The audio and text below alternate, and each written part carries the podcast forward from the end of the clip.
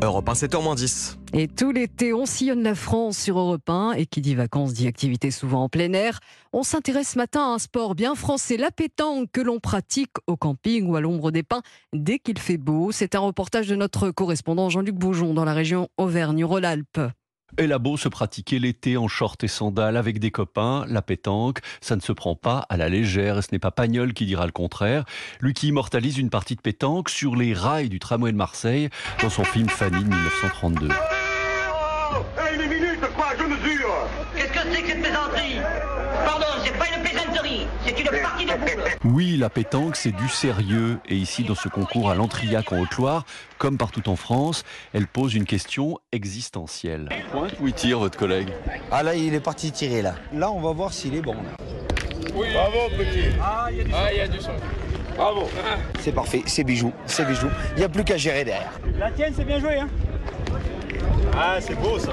7-6. La pétanque, ça se joue donc partout l'été. Il suffit de pas grand-chose, explique Cyril et Aurélien, deux copains, joueurs amateurs en Haute-Loire. C'est vraiment pour s'amuser, euh, passer un, un bon moment entre copains. euh, quand il y a des concours un peu, euh, on profite du beau temps et tout. euh. on part en vacances, euh, on amène toujours les boules parce que euh, c'est pour s'amuser. Toujours dans le coffre.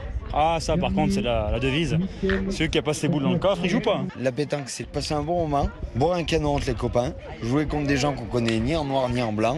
Pour ça, la pétanque à cette époque, c'est exceptionnel. Les beaux jours, euh, c'est l'été. La pétanque, c'est l'été. L'hiver, c'est le ski, la pétanque, c'est l'été. Assurément, la pétanque fait partie du patrimoine estival français. Mais d'où vient ce sport? Réponse avec Romain Souvigné, président du fabricant de boules au but. C'est à La Ciotat que la pétanque est née en 1908. Quelqu'un qui avait des rhumatismes, qui jouait à la provençale avec quelques pas d'élan, qui a décidé de jouer les pieds joints et qui a dit à ses amis, bah voilà, je vais jouer les pieds tanqués, qui voulait dire les pieds joints en provençal, qui n'avait plus la possibilité physique de le faire et qui a dit, bah je vais jouer les pieds tanqués.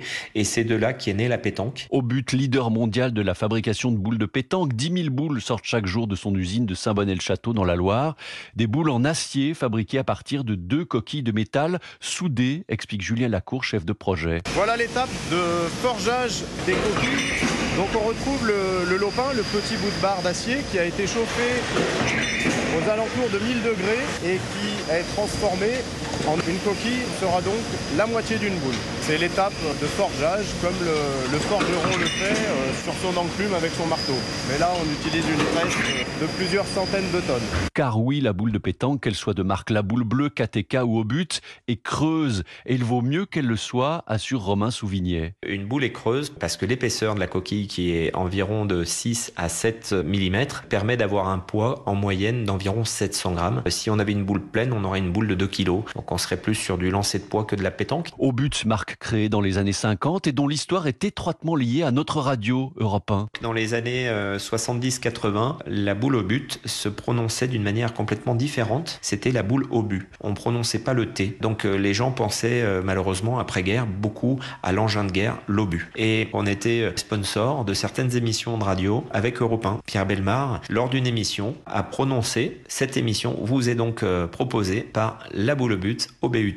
Et euh, mon grand-père, ça a fait tilt dans sa tête en disant bah voilà, aujourd'hui on s'appelle plus au but, on va s'appeler au but. Et on va prononcer le T, c'est un petit peu plus sympa. Grâce à Europe 1.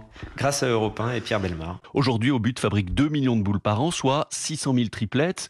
Un marché plutôt stable, même si la pétanque revient à la mode chez les jeunes, avec notamment de nombreux bars qui, dans les grandes villes, aménagent de plus en plus souvent des terrains de pétanque.